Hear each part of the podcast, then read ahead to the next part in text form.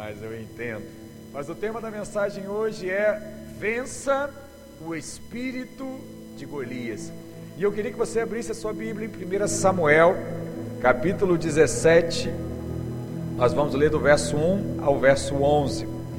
Diz assim a palavra do Senhor: Ajuntaram os filisteus as suas tropas para a guerra e congregaram-se em Socó, que está em Judá, e acamparam-se entre Socó e Azeca, em Éfes Damim. Porém, Saul e os homens de Israel se ajuntaram e acamparam no vale de Elá, e ali ordenaram a batalha contra os filisteus.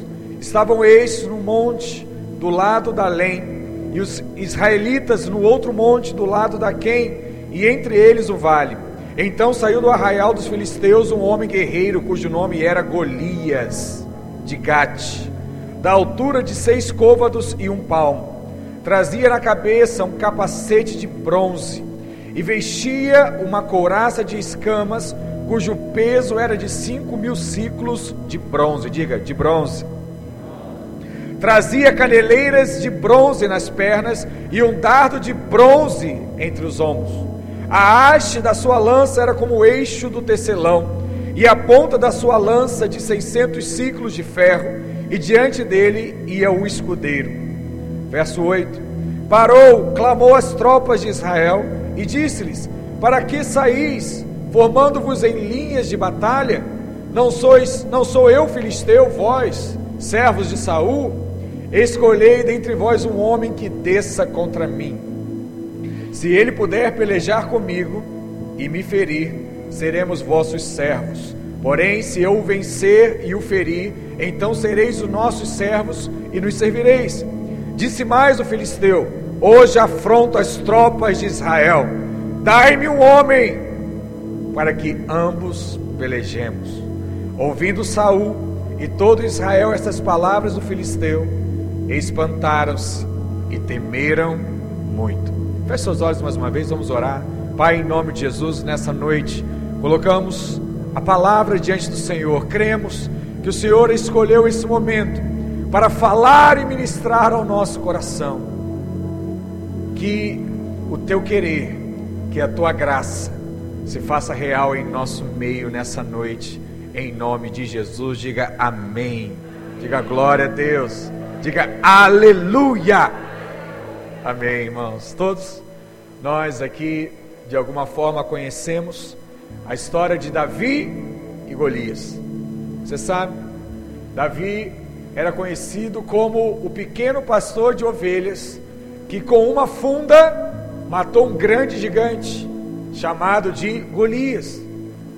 E para a maioria dos cristãos, Golias é um personagem do passado que foi derrotado e isso diz respeito apenas a Davi e não mais a nós nesses dias. Essa é a concepção geral, talvez, da igreja. Mas o que muitos ignoram é que, mais do que um gigante filisteu do passado, Golias representa um espírito que continua a agir nesses dias. E isso fica claro quando nós entendemos o significado dos nomes na Bíblia. Golias, como nós lemos aqui na palavra, ele era da cidade de Gate. E o nome Golias significa expor, descobrir, remover, e também pode significar de ir para o exílio, tirar algo. Esse era o significado de Golias. Gate, a cidade na qual ele fazia parte, por sua vez, significa lagar. Eu não sei quantos já leram sobre isso, mas lagar é o lugar onde as uvas são prensadas, pisadas, da onde sai vinho, né, o suco. E Apocalipse 19:15 nos dá o significado de lagar em termos, em termos de tipologia bíblica. Porque o lagar ele aponta para a ira de Deus. A pressão de Deus contra os seus inimigos. Assim, de forma geral, o lagar é um tipo, sim, da ira de Deus. E se nós colocarmos isso todos juntos, Golias de Gate significa o quê? Aquele que foi exposto, exilado por causa da ira de Deus. por causa das consequências daquilo que ele fez. O diabo, ele fez o que? Ele teve o seu coração exposto e por isso ele foi expulso do céu, exilado do céu. Então Golias não é apenas um nome de um gigante que lutou contra Davi, mas sim representa o espírito do diabo que continua agindo nesses dias contra os filhos de Deus, contra eu, contra você. E assim ele age. Por isso precisamos entender como Davi venceu Golias, para que hoje você também possa descobrir como você pode vencer o diabo no dia a dia. Como você pode também afrontá-lo no cotidiano da sua casa, do seu trabalho, da onde você estiver. Portanto, hoje, através da luz da palavra, eu quero trazer um conhecimento sobrenatural sobre a sua vida. Como agir com relação às afrontas do diabo sobre nós. Primeiro, eu quero mencionar com você que o espírito de Golias é um espírito de reprovação. Historicamente, Golias, ele possuía algumas características consideradas assustadoras. E que características eram essas, pastor? A Bíblia diz que ele possuía mais de 3 metros de altura, o homem era grande. Então, não sei se você já se deu com uma situação como essa, né, de ter que lidar com alguém que é grande, principalmente quando você era criança na escola e tinha aquele colega seu que era o chato implicante e ele era grande. Talvez era um pouco assustador na época. A Bíblia também diz que ele tinha seis dedos em cada mão e seis dedos em cada pé, para trazer talvez mais sustentação né, para o tamanho que ele tinha. A Bíblia também diz que a sua voz ecoava no vale de Elá, como a voz de um trovão. Uau! Imagina! Você sabe que tem alguns casais, né, que as esposas às vezes usam uma voz de trovão, né, os homens usam. Você fica lá meio que assustado, né? Imagina uma voz de trovão que anda por um vale, algo muito poderoso. E a palavra também diz que ele tinha uma armadura impenetrável. 1 Samuel 17, versos 5 ao 7 diz isso, vai relatando cada uma dessas características. E é interessante que nós até chamamos atenção aqui enquanto estávamos lendo, porque a Bíblia diz que sobre a sua cabeça havia um capacete de bronze, vestia uma couraça que também era feita de bronze. Ele possuía também caneleiras de bronze, dardos de bronze. Se você olhar, tudo o que ele tinha era totalmente feito de bronze. Eu lembro que há muitos anos atrás existia um pastor também muito amigo nosso, pastor Geraldo, está lá em Alagoas hoje, e uma das primeiras mensagens, né, ele já veio aqui inclusive, que ele falou no discipulado, quando eu passei a andar com ele, meu, segundo líder de jovens, né, meu primeiro é um outro supervisor também, lá da Paraíba, pastor Edson Patrício. Mas ele pregou uma mensagem sobre o Roboão, ou Robobão, que fala muito sobre isso, né? Alguém que trocou o ouro pelo bronze. Mas quem aqui já fez curso de maturidade ou começou o seminário, já sabe que na palavra de Deus os metais eles são simbólicos. O ouro, por exemplo, representa o que? Diga, a glória de Deus. A prata aponta para a redenção, a nossa redenção, o preço que já foi pago. Mas o bronze representa o juízo e a condenação. É algo muito sério, porque sobre Golias ele estava revestido de juízo e condenação. Portanto, esse capacete de bronze tipifica aqui uma mentalidade de condenação. No peito ele também carregava a condenação. Nas suas pernas, ele também estava cheio de condenação. Tudo que ele faz, onde quer que vá, é para nos acusar. Esse era o propósito. Tudo de Golias era de fato de bronze. E essa é a razão porque é tão importante para nós ouvirmos hoje acerca do Evangelho da Graça. Porque o bronze é algo fora da presença de Deus. Eu sei que tem muitos irmãos que falam assim, pastor, essa mensagem já está no extremo, chega de graça, chega de favor. Alguns irmãos em Copacabana dizem, pastor, tem uma hora que você tem que dar uma chinelada. Irmãos, senão os irmãos ficam mal acostumados.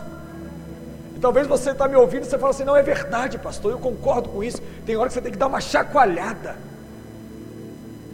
Isso é igual o exemplo né, do crente pá e do crente enxada. Todos os irmãos falam assim, não pastor, eu gosto quando o pastor bate no púlpito. Sabe por que alguém fala que gosta? Porque ele não acha que é para ele. Ele é o crente inchada, né? Ele pega a terra e op, essa palavra é para o outro. O pastor fala de casamento no culto, a esposa chega, está falando de você. Pastor estava com uma escuta lá na nossa casa essa semana, ele está dizendo tudo que você fez. Está vendo? É o crente inchada. E o crente pá? É aquele que pega a palavra e diz: Olha, isso é para mim. Se você é um crente pá na videira, sabe que você tem pego para você? Você fala assim: Não, eu sou abençoado, eu sou próspero, eu sou feliz, eu sou cheio da graça de Deus, eu sou favorecido do Senhor. Eu não sei se você tem essa prática, mas eu quero desafiar você a acordar pela manhã e dizer assim: Senhor, qual é a bênção que o Senhor vai me dar hoje? Eu sei que enquanto eu estava dormindo, o Senhor estava trabalhando. E hoje de manhã algo de bom irá acontecer na minha vida. Aleluia! Eu faço assim. É uma prática, é algo poderoso. Mas voltando, no tabernáculo, a Bíblia diz que o altar de bronze ficava fora do lugar santo. Ele era colocado no átrio do tabernáculo, fora da presença de Deus. Mas quando você entrava de fato no tabernáculo, no lugar santo e no santo dos santos, você não via mais bronze, só via ouro. Porque ouro fala da justiça de Deus. E o que é importante aqui é que quanto mais distante você está de Deus, mais você condena e julga os outros. Mais você vai falar do irmãozinho, mais você vai reclamar das pessoas. Mas por outro lado, quanto mais você se aproxima de Deus, mais você vê o ouro da justificação de Deus, cobrindo seu cônjuge, cobrindo seus irmãos, mais você entende a pessoa que está ao seu lado. E você faz como eu, 15 anos de casado. Eu acordo de manhã e falo, Deus, eu não merecia tanto. Uma esposa linda, maravilhosa, amável, parceira, amiga do meu lado. Estou juntando graveta, irmãos. É, é ela. Porque quando você está cheio da presença, você só consegue elogiar, você só consegue abençoar. Porque tudo se resume à presença. Se você hoje está me ouvindo e fala assim, pastor, eu sou muito crítico, eu sou muito chato. Sabe o que está te faltando? presença de Deus. Buscar presença, viver a presença de Deus. É por isso que os irmãos amam a videira, amam a cela, porque é aonde eles estão. Sabe o que, que tem lá? Presença de Deus. Aí você chega na cela de baixa acusação, peso, triste, chateado, e você sai lá feliz, abençoado e ainda de barriga cheia. E chega em casa é só tomar banho e dormir, casado, namorar e acordar no outro dia para mais uma bênção chegar.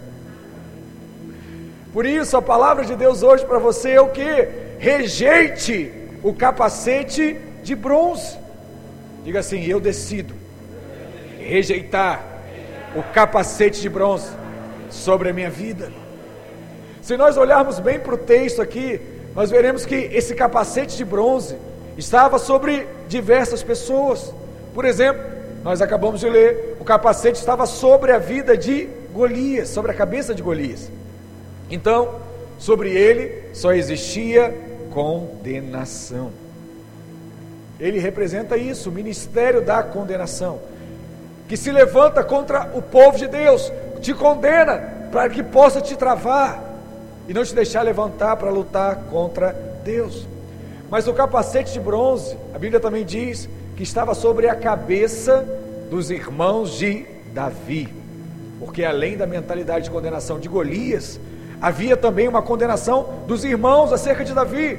E quando Davi chegou no fronte de batalha e disse: Olha, quem é esse que afronta o povo de Israel? Eu vou lá, pequenininho, jovem, franzino, eu vou lá. O que, que os irmãos disseram para ele? Fica aí, rapaz, você está doido? Quem você pensa que é? Você não é mais do que um pastorzinho de ovelhas. Fica aí, rapaz. Você quer aparecer. Era isso. E você sabe, ouvir condenação do diabo é uma coisa. Ouvir condenação de pessoas é uma coisa. Ouvir condenação dentro da própria casa é difícil. Não é qualquer um que suporta. Não é qualquer um que encontra ainda força e ânimo para continuar lutando. Por isso, olha para cá. Ontem eu estava falando para jovens e adolescentes. Hoje, muitos casais aqui estão. Se você quer que o seu marido prospere, incentive os sonhos que Deus tem colocado no coração dele. Se você quer que a sua esposa prospere, incentive os sonhos que Deus tem colocado sobre o coração dela. Você precisa disso. E vou te falar mais: isso não faz bem para o outro, use a cabeça, isso faz bem para você. Porque se o seu cônjuge for abençoado, você será abençoado. Guarda isso no seu coração. Eu tenho dito muito isso no Rio. É muito injusto quando você cobra do seu cônjuge algo que ele não é capaz de fazer. Não sabe ser diferente. Aí o que, que você faz? Não aguento mais. Você não muda. São dez anos de casado que você é do mesmo jeito. Não te aguento mais. Sabe o quanto ele mudou com cada palavra dessa que você lançou? Nem 1%. Por isso que ele continua igual ou pior. Pastor, então como é que eu resolvo? Vou te dar uma dica.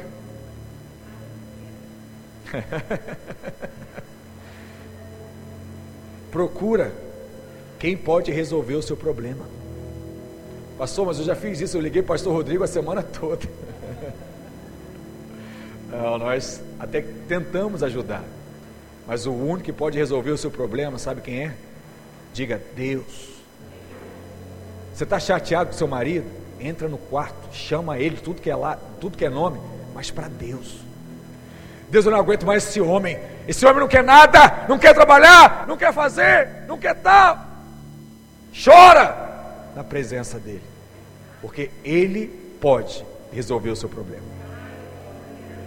A mesma coisa os maridos. Não aguento mais uma esposa. Já falei para ela, mudou não, virou um dragão. Está cuspindo fogo lá em casa. Falou para a pessoa errada. Se tranca no quarto. Clama a Deus. Espera, porque Deus fará um grande milagre no seu relacionamento. Em nome de Jesus. Por outro lado, a Bíblia também diz que o capacete de bronze estava sobre a cabeça de Saul. Davi se apresenta a Saul para lutar contra o filisteu, mas o próprio Saul diz, mesmo com medo, ele fala: Davi, você também não tem condições. Não tem coisa pior do que essa, né? Você não quer e não deixa o outro fazer também. Você tenta impedir ao que Deus já definiu que assim fosse feito. 1 Samuel 17, verso 33 diz assim: Porém, Saul disse a Davi: Contra o filisteu não poderá ir para pelejar com ele, pois tu ainda é moço, e ele guerreiro desde a sua mocidade. O que, que você percebe? Davi estava cercado de condenação. O negócio estava complicado para ele irmãos, amigos, gigante, líder, presidente, todo mundo dizendo, né, rei, todo mundo dizendo que ele não seria capaz. E para finalizar, a Bíblia diz que tentam colocar sobre ele o mesmo capacete. Olha o que a palavra diz, 1 Samuel 17, verso 38. Saul vestiu a Davi da sua armadura e lhe pôs sobre a cabeça um capacete de bronze. Vem cá, Davi, vou botar uma roupa aqui para você, poder ir para a guerra. Agora, nós podemos entender por que, que ninguém tinha fé para enfrentar os gigantes. Sabe por quê? porque todos eles usavam as mesmas armas. Hoje, nós temos muitos irmãos que pensam em edificar a igreja por meio de um capacete de bronze. Liberam constantemente palavras de reprovação, palavras de julgamento, palavras de condenação. Presumem que assim vão abençoar a igreja presumem que assim, batendo nos irmãos, vou mudar ele. Deixa eu te falar uma coisa: esse talvez seja um dos maiores segredos que Deus revelou ao meu coração. Sabe qual é? Eu não mudo a vida de ninguém. Se você ainda acha que porque você é líder, porque você é importante, porque você estudou muito, porque você tem muito dinheiro, você é capaz de mudar a vida de alguém, você vai se decepcionar muito, irmãos. Nós não mudamos a vida de ninguém. Só o Espírito Santo pode mudar a vida de uma pessoa. Só Ele. Por isso precisamos de fato confiar nele. Mas qual era o grande problema aqui? É que todos usavam a mesma ferramenta: capacete de bronze, mentalidade de Golias, mentalidade de condenação. Só qual foi a chave aqui? Qual foi o gatilho, né? A palavra da moda hoje das redes sociais. Qual foi o gatilho utilizado aqui? Os irmãos estão assistindo aí as coisas, estou vendo, muitos sorriram. Davi não aceitou utilizar a mesma armadura. Ele se vestiu como? De pastor. Pegou as suas armas de pastor a sua pedrinha, o seu estilingue da época. E foi. Deixa eu dizer uma palavra para você que é líder. O nosso trabalho como pastor, como líder, como homem de Deus, como mulher de Deus, é confrontar as obras de Golias na vida dos irmãos. E qual é a obra de Golias? Mentalidade de acusação e de condenação. Qual é o segredo de um aconselhamento saudável? Perceber onde é que está a acusação e onde é que está a condenação e orientar o irmão para que ele tire isso da sua vida. Porque isso é um peso que impede você de avançar. Irmãos, estava vindo para cá, chegando, o pastor Rodrigo me disse assim: Eduardo, eu estou muito feliz porque não tem mais lugar para parar carro na calçada. Quando eu cheguei aqui eram poucos, hoje são muitos. Sabe por quê? Porque o nosso Deus, ele é muito rico. E existe uma chave no céu chamada prosperidade, que quer descer sobre a sua vida. E todos, todos irão alcançar. Eu estava dizendo ontem que o estado do Maranhão é considerado como o estado mais pobre do Brasil. Mas isso até você chegar aqui. Eu quero declarar a mesma palavra que eu declaro na minha igreja em Copacabana. Nós seremos tão prósperos que não iremos ser só uma igreja bonita, mas nós seremos conhecidos como aqueles que investem em novos prédios, em novas igrejas, porque esse é o projeto de Deus, esse é o sonho de Deus, estabelecer igrejas para o Senhor. Por isso, que o irmão está do seu lado e fala assim: você precisa crer na palavra. Ei, você vai prosperar muito. Acredite nisso. Sabe o que, que talvez esteja impedindo isso? A mentalidade de condenação. Ninguém na minha família conseguiu, pastor. Ninguém na minha família estudou. Ninguém na minha família consegue terminar algo, tudo fica pelo caminho. Ei, isso era até você. A partir de agora, tudo será diferente. É igual a mensagem da corte ontem. Casamentos eram destruídos até você. A partir de agora, serão só casamentos abençoados, famílias grandes, felizes, festa. Bênção. Não é por acaso que Davi atingiu a teste de Golias, porque o centro dessa mentalidade precisa ser destruído. E quanto mais você compreende o Evangelho da Graça, mais você se torna sensível à mentalidade de condenação. Eu falo, como pastor, muitas vezes eu ouço pregação de outros pastores. Tem um irmão lá em Copacabana que eu falo para ele: estou vendo condenação. É muito sensível. Depois que você recebe a graça, não dá mais para voltar, irmãos.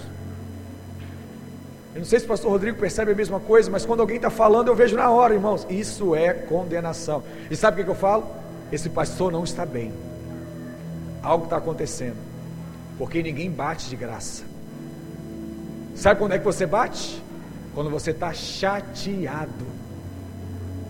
Lembra que, eu, lembra que eu falei no início? Quem está na presença não prega condenação. Sabe por que, que não prega condenação? Porque o padrão de Deus, ouça, não é perdoar.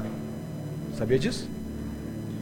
Para muitos, pedir perdão é um desafio. Não consigo, pastor, estou chateado. Mas o padrão de Deus não é pedir perdão. Sabe qual é o padrão de Deus?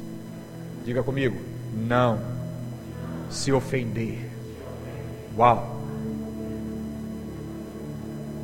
Que, que Jesus falou quando os soldados estavam furando as suas mãos? Pai, perdoa eles, porque eles não sabem o que estão fazendo. Sabe quando você ouvir aquela palavra de condenação na sua casa, do seu marido, da sua esposa, você vai dizer assim: Pai, perdoa ele, porque ele não sabe o que está fazendo. Faz esse teste. Decida viver assim na presença, para você ver que tudo não será diferente na sua vida. É simples, irmãos, não é fácil, mas é simples. Por outro lado, não devemos viver debaixo de condenação, precisamos eliminar isso a cada dia da nossa vida. Em nome de Jesus. Em segundo, o espírito de Golias é um espírito de afronta. A palavra diz que Golias era filisteu, e o que significa filisteu? A, falar, a palavra filisteu vem do hebraico palash, que significa o que? Aquele que rola no pó. Você sabe que depois da queda de Lúcifer na terra, Deus amaldiçoou a serpente. Na verdade, da queda do homem, né? Deus amaldiçoou a serpente e disse que ela comeria do pó da terra. Portanto, o pó da terra significa a carne do homem, os desejos do homem, os pecados, de fato, do homem. Isso mostra que os filisteus simbolizam um espírito maligno. E esse espírito ele se alimenta do pó da terra. Mas também nos faz achar que estamos sujos e debaixo de condenação e debaixo de afronta. O desafio de Golias também pode ser chamado de afronta. E no original, essa palavra afronta, ela significa o que? Reprovar, criticar, condenar para produzir medo e para produzir vergonha. Na verdade, a intenção dele é de te paralisar. E Golias, ele tinha muitas armas, mas a sua principal arma, sabe qual era? As suas palavras. Porque antes de o diabo lançar a seta da doença, a seta da depressão, a seta do divórcio, a seta da pobreza, ele vai lançar palavras na sua mente. Você vai ouvir coisas, Por quê? Porque o diabo ele sempre imita a Deus. Ele sempre quer fazer algo parecido com Deus. E a Bíblia diz que Deus fez tudo através da palavra. E disse Deus, e assim foi feito. Haja luz e houve luz. E o inimigo tenta fazer igual. Então, a real ameaça de Golias não estava em sua altura, no seu tamanho, na sua armadura, nas suas armas. Não. A grande arma dele estava nas suas palavras de afronta. Palavra afronta e reprovação visa produzir vergonha. Talvez você está aqui e quando era criança ouviu da sua mãe, seu burro, sua burra. Isso produziu em você o que? Vergonha. Vergonha de estudar. Vergonha de ir para a escola. E aí qual era o resultado? Notas baixas. Mas por quê? Porque a condenação, a afronta, produz vergonha. Portanto, o primeiro confronto de Davi com Golias no campo de batalha não foi um confronto físico, mas foi um confronto que, diga, verbal. Golias falava de um lado e Davi falava do outro. 1 Samuel 17, no verso 45, diz assim: Davi, porém, disse ao filisteu: Tu vens contra mim com espada, com lança e com escudos, eu, porém, vou contra ti em nome do Senhor dos exércitos, o Deus dos exércitos de Israel, a quem tens afrontado. Hoje mesmo o Senhor te entregará nas minhas mãos, ferir-te-ei, tirar-te-ei a cabeça e os cadáveres do arraial dos filisteus darei. Hoje mesmo as aves do céu e as bestas feras da terra, e toda a terra saberá que há Deus em Israel. Saberá toda essa multidão que o Senhor salva, não com espada, nem com lança, porque o Senhor, porque do Senhor é a guerra, e ele vos entregará nas nossas mãos. Diga aleluia. A palavra da afronta, irmãos, tem a intenção de quê? De nos intimidar. Por isso, a nossa resposta diante da voz do diabo é abrir a nossa boca e confessar o que a Bíblia diz ao seu respeito. O que ela fala acerca do seu casamento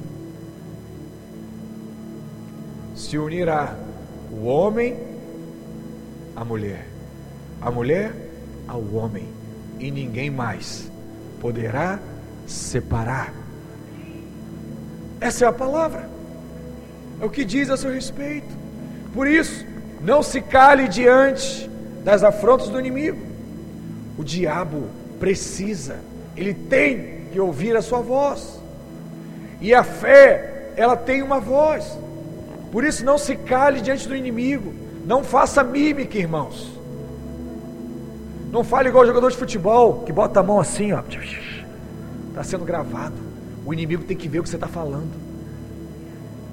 Até para ele ficar com medo de você e se afastar da sua presença. Por isso, nesses dias, responda ao diabo com autoridade. Ele está dizendo que vai te derrotar mas mostra para ele qual é o lugar dele. Ei, rapaz, sabe qual é o lugar? Aqui, ó, debaixo do meu pé. Escolheu a pessoa errada para mexer. Eu sou homem de Deus, mulher de Deus, compromissado com o Senhor. Mas muitos se calam diante das afrontas, dizendo: Ah, quando acontecer, pastor, eu falo. Quando acontecer, eu vou lá na igreja e dou o testemunho da minha bênção. Mas deixa eu te falar uma coisa: você não tem que falar quando acontecer, você tem que falar é hoje. Hoje. Acabou. Acabou esse negócio de afronta. Quem ele pensa que é? Eu vou dizer quem eu sou. Eu sou aquele que carrega o Todo-Poderoso dentro do meu coração. Ele age através de mim quem o diabo pensa que é para vir contra o Senhor dos Exércitos. Você sabe o que a palavra diz a esse respeito lá em Provérbios? Diz assim: a morte e a vida estão no poder da língua. O que bem a utiliza comerá do seu fruto. Um simples órgão, língua, tem o poder de gerar vida ou de gerar morte. Eu quero declarar que quando você abrir a sua boca, a palavra que sair será uma palavra de bênção. E o que você falar irá acontecer em nome de Jesus, porque você é profeta do Senhor. Faça isso. Talvez até o final do culto procure alguém, libera uma palavra. Diz: Olha, eu quero declarar sobre a sua vida que isso, isso e isso irão acontecer. Bênção sobre você, em nome de Jesus. Quando lemos a respeito de Golias, nós vemos que o número 6 estava em toda parte. Ele tinha seis dedos nas mãos, seis dedos nos pés, a sua altura era de seis côvados, tinha seis peças na sua armadura. Então, ele representa que número na Bíblia, irmãos? Meia, meia, meia. Coincidência? O mesmo número do anticristo. Isso nos mostra que essa mentalidade de condenação representa a própria mentalidade do anticristo. Porque Golias, ele é a voz do diabo tentando nos paralisar, tentando colocar medo sobre nós, tentando nos calar, dizendo: "Olha, você não está qualificado para esse desafio". É muito comum o pastor falar assim: "Irmão, vamos liderar uma célula. Qual é a sua atitude? Eu não estou qualificado. Eu acho que eu não estou pronto. Sabe quem está falando isso para você? Não é Deus. Não é Deus. Porque isso é outra coisa que eu aprendi. Deixa eu te contar um segredinho. Você sabe quando é que você vai estar pronto? Só quando Jesus voltar. Enquanto você está aqui, você está em obras. Você é imperfeito, você é falho. Mas é por isso que Deus te usa tanto. Porque Deus só usa esse. Para que não haja dúvida, olha para cá. Não haja dúvida que a glória não é sua, a glória é dele. Você sabe por que eu estou aqui? Porque eu sou esse. Davizinho, pequenininho, tem glória nenhuma. Para que não haja dúvida, a glória é dele. É dele. Ai, pastor, se eu andasse com o pastor Aloísio, ai, eu seria um homem de Deus, iria pregar. Se eu andasse com um profeta tal, ei, rapaz, você está andando com quem, com quem Deus escolheu para você andar. É com Ele que você vai ser abençoado, é com Ele que você vai crescer, é com Ele que você vai ser usado pelo Senhor. Para de tentar escolher as coisas. Ei, Deixa Deus definir o seu futuro. Deixa Deus definir a sua vida. Tem gente que pergunta assim: ah, eu não sei porque que vim parar nessa igreja, né? Que, que eu vim parar na videira? Foi você que escolheu, não, rapaz. Apesar que alguns vieram para cá por interesse, né? Encontraram uma irmãzinha e falou: opa, é aqui que eu me sinto muito bem. Pastor, como é que o senhor descobriu? Já sabia, sabia. Outros vieram aqui porque precisavam de cura, precisavam de libertação. É por isso. Eu fico em crise quando vem aquele irmão, né? Estufa o peito. Eu vim a Deus porque eu senti que estava na minha hora. Eu não tinha nada a ser resolvido. Tinha de ser bobo, rapaz. No mínimo, você era soberbo e arrogante. É isso que Deus está mudando na sua vida hoje. Deus faz, e do jeito que Ele quer, e na hora que Ele quer. Mas o diabo diz isso: você não é bom o suficiente, você não vai conseguir pagar as contas, ninguém vai querer andar com você, você não tem um futuro brilhante, a sua vida é uma fraude. É isso que o diabo vai dizer ao seu respeito. Que é interessante é que alguns anos atrás, a revista Times publicou um artigo com o seguinte título: Homens sem perspectiva de futuro. E ela foi mencionando algumas pessoas que receberam uma influência negativa, mas avançaram e cresceram na vida. O primeiro delas que ela mencionava era Beethoven. E Beethoven, ele era conhecido como um jovem que tinha uma maneira estranha de manusear um violino. E ele preferia to tocar as suas próprias canções, ao invés de aprimorar as técnicas. E sabe como é que o seu professor o definiu à época? Como sem esperança para ser um compositor. E hoje qualquer um de nós aqui sabe quem é Beethoven. Já ouviu falar? Que coisa. Outro, Walt Disney, o grande sonho de consumo do brasileiro, ir lá em Orlando, passear nos parques da Disney. A história conta que ele foi despedido por um editor de jornal. Sabe por quê? Porque a ele faltavam ideias. Diziam que ele era pouco criativo. Olha o que ele construiu. Olha o império. Olha o sonho de consumo. Esse ano mesmo está lançando, não sei, acho que é 50 anos aí, ó, várias promoções. Quem tem o sonho de ir, ó, se planeja aí, talvez você vá agora. Outro, Thomas Edison. Seu professor um dia disse para ele que ele era muito estúpido para aprender qualquer coisa. Thomas Edison hoje ele é conhecido, né? Mas a história conta que ele fez mais de mil invenções. Estúpido de ideias. Assim ele era conhecido antes do sucesso. Outro, Albert Einstein. Ele fez uma tese de doutorado e aquela tese que ele fez foi considerada de irrelevante. Alguns anos depois ele foi expulso de uma escola politécnica em Zurique. E quem hoje, ou como hoje é conhecido, Albert Einstein. Outro, Luiz Pasteur. Ele foi considerado um estudante medíocre. Numa turma de 22 alunos, ele era, ele era o 17. Muito fraquinho. E Luiz Pasteur inventou a penicilina, que até hoje salva muitas pessoas. Outro, Henry Ford. Quem faz faculdade de administração aí já ouviu a história dele primeiro a fabricar carros em série. Foi à falência cinco vezes antes de ser bem sucedido nos seus negócios. Sabe o que, que fica claro para nós aqui?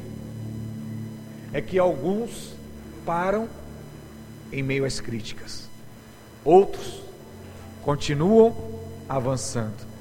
Se você não parar, Deus vai te colocar aonde Ele determinou para a sua vida. Se eu pudesse pedir uma coisa, eu pediria isso. Irmão, não pare. Não pare. Não desista dos seus estudos. Não desista do seu casamento. Não desista da sua cela. Não desista do seu líder. Não desista do seu pastor. Não desista da sua igreja. Não desista dos seus sonhos. Se você continuar acreditando nisso, é só esperar. Deus vai fazer. Ele vai surpreender. Se você perguntar e falar assim, pastor, o senhor acha que tem alguma qualidade? Se alguma qualidade eu acho que tenho, a única é não desistir. Já pensei em diversas vezes, mas Deus me sustentou. E se hoje eu estou aqui, é porque o Senhor tem me sustentado. Esse é o maior testemunho da sua vida, irmãos. É você chegar ao final dela e dizer: Deus me sustentou até aqui. Tudo que foi construído foi porque eu não desisti. E Deus me abençoou. Assim será na sua vida. Por isso, quando o diabo tentar te afrontar, dizendo que você não pode, dizendo que você não é capaz, Sabe o que você vai fazer?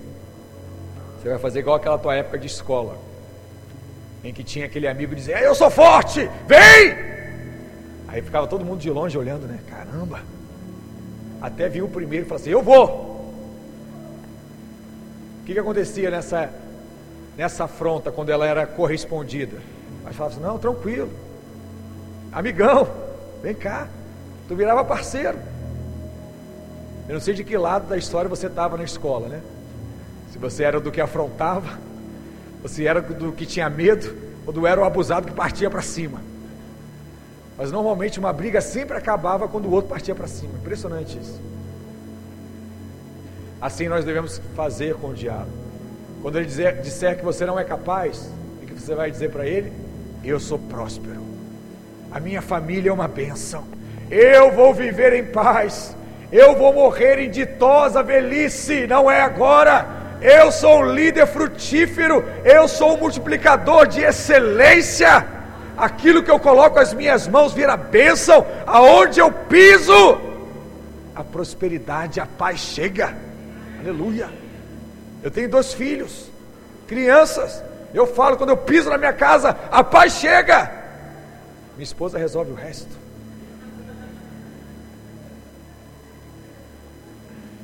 Que isso é um segredo para as irmãs, né? O homem tem que ter paz quando chegar em casa. Cuida do seu marido. Faz uma pipoquinha para ele, doce com salgado, leite condensado, que ele vai ficar mais feliz. Mas o que, que o diabo fez? O que, que Golias fez? Afrontou. E o que, que Davi respondeu? Tu vens contra mim com espada e lança. Eu vou contra ti com o nome do Senhor dos Exércitos. E para finalizar, irmãos, senão o pastor Rodrigo vai acabar comigo aqui. O espírito de Golias é um espírito de desonra. A palavra diz que Davi entrou na peleja sabendo que é Deus que nos conduz ao triunfo. A vitória vem de Deus. Ele tinha essa convicção. Por isso, precisamos honrar a Deus antes, durante e depois. Porque quando nós lemos o texto com cuidado, nós percebemos de forma nítida a preocupação de Davi era de fato honrar o nome do Senhor. Ele não estava preocupado com a reputação dele, ele estava preocupado com Deus. Quem ele pensa que é para falar de Deus? Davi o tempo todo estava preocupado em honrar a Deus. Ele queria ver o nome de Deus sendo glorificado no meio do povo. Quantos aqui querem ver o nome do Senhor glorificado? Te contar um outro segredo. Quer ver o nome de Deus sendo glorificado? Traz uma porção de gente para o encontro. Sabe, daqui a duas semanas, lota essas cadeiras de gente. O pessoal vai passar e fala assim: o que, aconteceu aí? A videira não para de crescer. Aí vão perguntar: quem é o pastor? Aí fala: não, é Deus. Deus se agradou dessa obra. Deus está feliz conosco. Deus tem nos acrescentado pessoas. Assim será na sua vida. Conta-se uma história que uma formiga estava atravessando uma vez uma ponte nas costas de um elefante. E no meio do trajeto sobre o abismo, a frágil ponte balançou na sua estrutura. Quando eles chegaram do outro lado, a formiga olhou para o elefante e disse: Rapaz, nós chacoalhamos bem aquela ponte, hein? A formiguinha pequenininha, achando que chacoalhou alguma coisa. Quem foi que chacoalhou, irmãos? O elefante. Mas ela achou que tinha algum valor naquilo. Ela se incluiu naquilo. Assim é a nossa vida. Algumas coisas vão acontecer. E você vai falar assim: Pai, quebramos tudo hoje, hein? Pai, tudo deu certo. Não para de cair dinheiro na minha conta. O que, que você fez? Nada! Mas Deus tem feito. Olhou para você, achou graça. Está te favorecendo nesses dias. Deus, tem, Deus quer fazer desse jeito. Todavia, tem um detalhe no texto que eu não posso deixar de mencionar. É o detalhe que levou Davi àquela grande vitória. Foi uma pequena atitude de honra ao seu pai. Sabe o que, que o pai falou? Filho, leva lá um lanche para os seus irmãos. Na linguagem que nenhum adolescente gosta de ouvir. Filho, vai lá na padaria. Vai lá no mercado. Compra isso aqui para mamãe.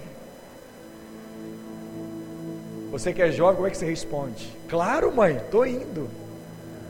É assim? Muitas vezes você diz, ah, eu de novo? Sempre eu, sempre eu. Por que não pode ir o meu irmão? Só porque eu sou o mais novo, só porque eu sou o mais velho, só porque eu sou do meio, só porque eu sou filho único, todo mundo vai arrumar um jeito de reclamar. Mas a Bíblia diz que Davi obedeceu. Deixa eu te falar uma coisa. Porque Davi obedeceu uma simples ordem, a glória veio sobre ele. E infelizmente, muitos jovens não gostam de obedecer aos seus pais, seus líderes, mas uma pequena ação de obediência pode gerar um, um futuro brilhante para a sua vida. Tem coisas travadas simplesmente porque você não obedece. Sabe qual é o princípio de Deus? Obedeça, depois entenda. Sabe qual é o princípio do homem? Eu quero entender para obedecer. E é por isso que muita coisa está travada.